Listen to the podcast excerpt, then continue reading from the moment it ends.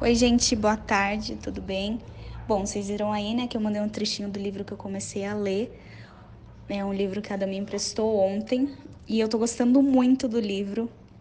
E eu queria compartilhar uma parte aqui com vocês que eu achei, eu achei super legal, me tocou bastante. E eu vou ler aqui para vocês, ó. O título é Onde começar? Um jovem me disse que ele tinha um chamado para pregar o evangelho mas o seu pastor não estava disposto a dar-lhe o seu púlpito. Olhei para ele e disse: Eu lhe darei um púlpito. Ele olhou para mim com os olhos arregalados e disse: O que?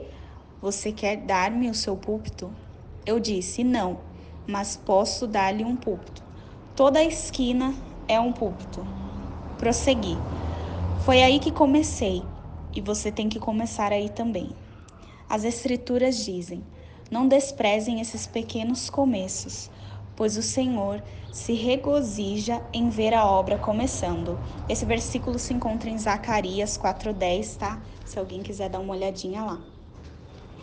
Aí eu achei outra parte que fala: o crescimento do ministério vem em fases.